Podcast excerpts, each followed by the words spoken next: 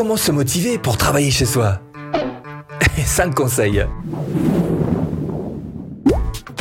Bonjour, je m'appelle Stéphane et si vous cherchez à créer votre business en ligne de 0 et 100 euros, bienvenue sur cette chaîne qui travaille à domicile.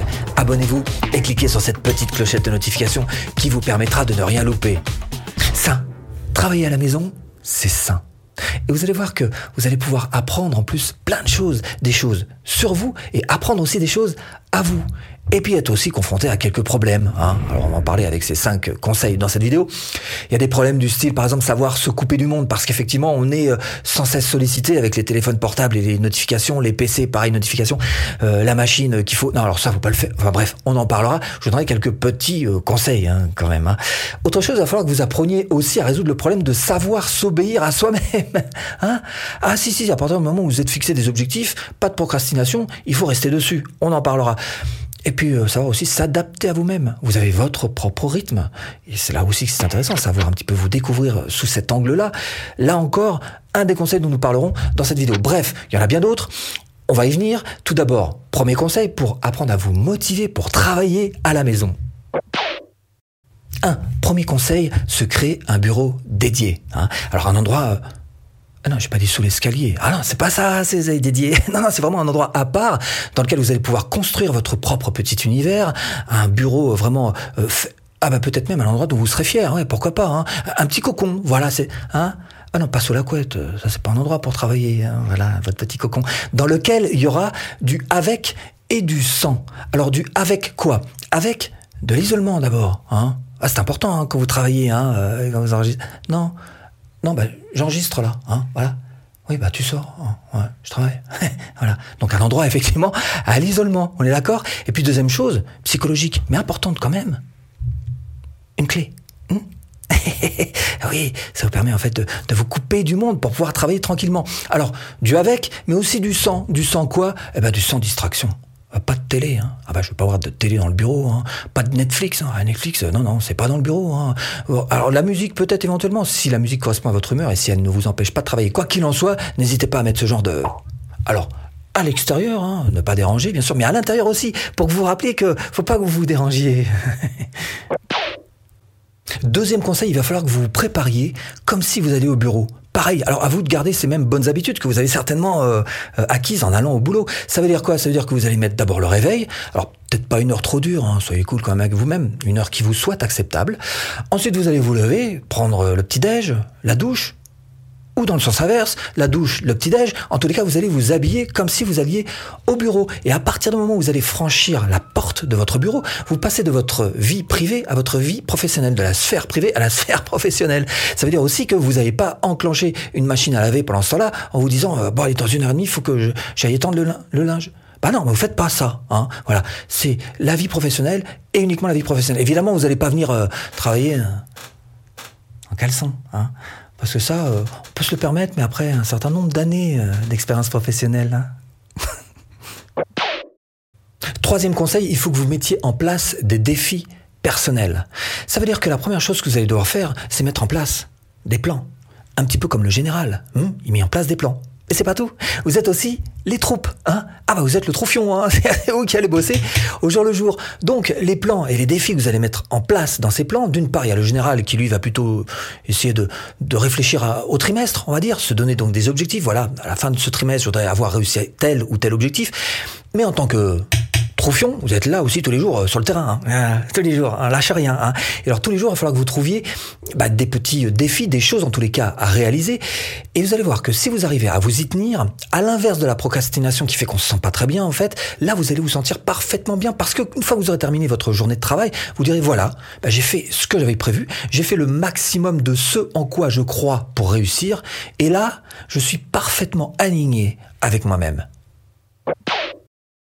Quatrième conseil, vous créez une routine. Alors je sais, il y en a plein qui aiment pas la routine, et pourtant la routine, c'est extrêmement productif comme moyen de, de travailler. Hein. Alors demandez à Henry Ford, hein, voilà, 20e siècle, début du 20e siècle, hein, les voitures Ford, et met en place ce qu'on appelle le travail à la chaîne. Et donc ça a littéralement révolutionné l'industrie automobile. Alors je vous demande pas de, de, de, de on fait pas des voitures, hein. voilà, voilà. Par contre, de mettre en place une routine, celle du lundi, qui sera pas forcément la même que celle du mardi, puisque vous ferez pas forcément la même chose. Une routine le mercredi, le jeudi, celle du vendredi, qui fait qu'en fin de semaine, quand vous regardez en arrière, vous direz, mais là, ma mission est accomplie. Parfait. Votre deuxième objectif, ça va être de compacter, de réduire, de résumer au maximum cette routine pour qu'elle aille le plus vite possible. Et là, vous allez chercher des moyens, des astuces. Est-ce qu'enchaîner telle tâche après telle tâche n'irait pas plus vite? Est-ce que, je sais pas, pendant que vous uploadez une, une, vidéo sur YouTube, faire la vignette YouTube sur un logiciel de bureau? Voilà, il y a deux éléments qui travaillent en même temps, ça vous fait gagner du temps. Voilà, à vous de réfléchir sur comment compacter, résumer cette routine quotidienne au maximum. Une fois que ça c'est fait, vous allez pouvoir passer à l'automatisation. Cherchez quels sont les endroits que vous allez pouvoir automatiser. Là encore, pour chercher à, essayer d'optimiser cette routine, à l'accélérer et à aller au plus vite pour remplir le travail que vous avez fixé jour après jour. Et c'est pas fini. Après l'automatisation, il y a la délégation. Et vous allez pouvoir trouver des gens qui, eux encore, vont accélérer votre processus de travail. Et pourquoi est-ce qu'il faut absolument accélérer ce processus de travail? Parce que ça va évidemment vous libérer du temps. Et ce temps libre, vous, aurez deux possibilités. Soit vous allez carrément euh, en profiter pour bah, chercher à avancer sur votre business et donc peut-être gagner plus d'argent. Soit euh, bah, la couette. Bon, comment se motiver pour travailler chez soi? Cinquième conseil, apprendre à se connaître.